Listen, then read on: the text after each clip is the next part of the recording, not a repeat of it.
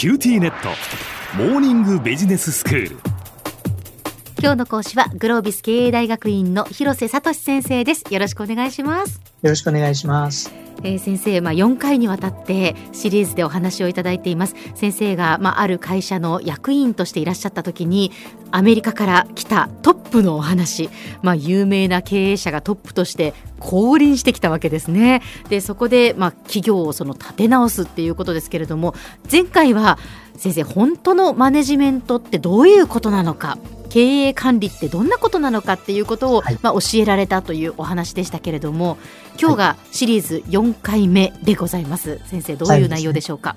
はい、これまでのお話を踏まえて改めてこの降臨してきた Go1 トップの特徴をお話ししてそこから日本の経営という観点とこう比較しながら何が考えられるのか学べるのかっていうことをちょっとお話をしたいと思っています。はい。で、改めてこの Go1 降臨してきたトップなんですけれどもね、感じたこといくつかあります。一つ目、業務というものに対して自分なりのあるべき姿っていうことを明確に描いて議論している。だから、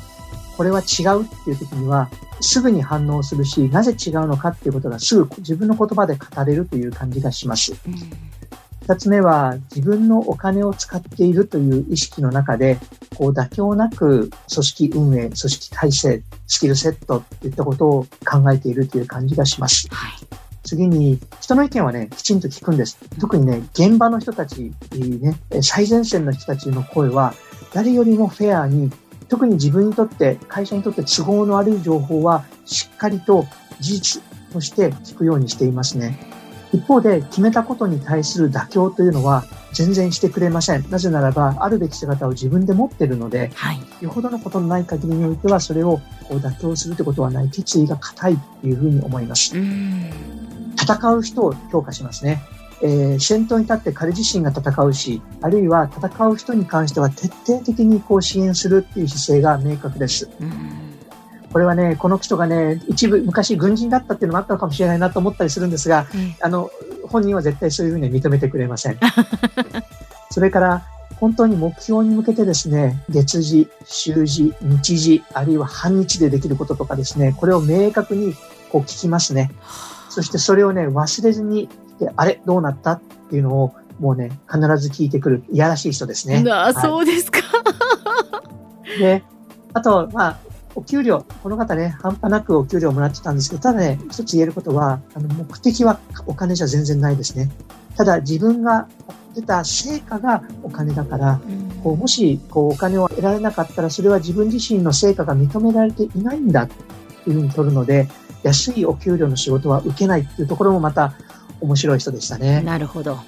まあ、そういうね、えー、人とのこう仕事を通して自分の持ったことを最後少しお話をさせていただこうかと思うんですけれども、えー、私自身、あの、日本の多くの会社とのお仕事をさせていただきました。日本のコンサルタントとしてもね、日本の多くの素晴らしい経営者のお話、あるいは直接お仕事をさせていただくような経験をしているんですが、今回お話したトップは、成り行きの延長線上は認めないし、現状を否定する、トップダウンで物事を変えるという方だったんですが、多くの日本でこうね、尊敬されているトップというのは、こう社員の深層心理の中で共感を得て、それをエネルギーに組織をこうね、導いていくっていう、そういうタイプの方が日本には多いというふうに思います。うん、その点で言うと、今回、あの、私がご紹介させていただいた方は外部から降臨してきて、そこからですね、社員の同意を得るためにも、これは論理の力を活かしながら、時にはポジションの力を活かしながら、そしてですね、結果に対しては徹底して明確にインセンティブとペナルティ。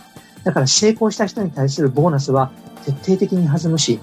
ペナルティというものもちゃんと、こうね、これはある意味で公正に、なんか誰も平和にするじゃなくて、頑張った人に対してきちんと報いるっていう、そういうことをした人だというふうに思います。はい。一方でね、日本の経営者っていうことを考えると、例えば、松下幸之助さんであり、稲森和夫さんであり、あるいはね、えー、孫正義さんですとか、長森さんですとか、長森重信さん、日本電産のトップですけどね、あの、この方々に対して共通しているところは、こうやはりスタッフの人間性、人間の可能性っていうところに対する深いところでの信頼っていうのがあって、だからこういうものを目指そうよ、こういう世の中を作ろうよ、こういうふうにしたらみんなが幸せになるよね、そしてこういうふうにしたらビジネス勝てるよねということを、どちらかというと深層心理に訴えながら、生き方を通してね、それで、こう、会社をこう回していく、前の方に向け向けていくっていう、そういう仕掛けを取ろうとする方々が日本人には多いと思います。はい。当然ながら、そういった会社の社員はですね、とてもトップに対して、こうね、尊敬の思いを持って、で、その上でそれぞれに大変な努力をする。私は説明した先ほどのこうね、降臨した人に関しては、ひょっとしたら一部は恐怖、うんでも一部はうまくいくと得られるインセンティブ、メリットを通して、頑張ろう頑張ったら結果が出るんだっていう風な、そういうこう形で頑張るんだろうな。うん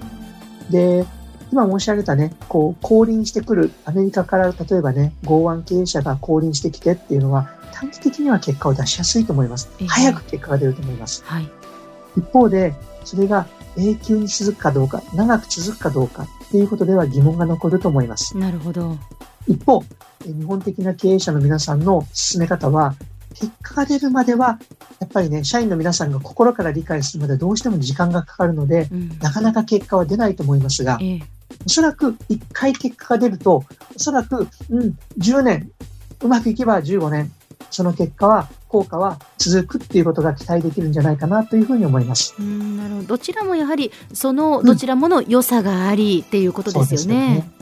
あの、理想はね、本当は両方使えるといいのかもしれないなって、私自身この二つの方を見てきた人間として、で、使い分けるようになりたいなっていうふうに正直言って、あの、思っていますが、ええでも、難しいかもしれませんね。ある意味、最初の頃は恐怖とかね、パワーによって、こう、コントロールした人たちが、えその人のリーダーの人間性に心から浸水するっていうのは難しいかもしれません。だから、大切なことはなんかどちらかっていうことではなくて、まあ、今回私は4回で振り切ったケースをお話ししましたけれども、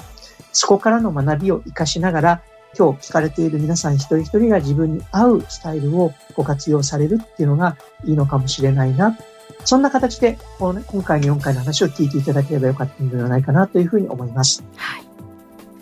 今日の講師はグロービス経営大学院の広瀬聡先生でした。どうもありがとうございました。ありがとうございました。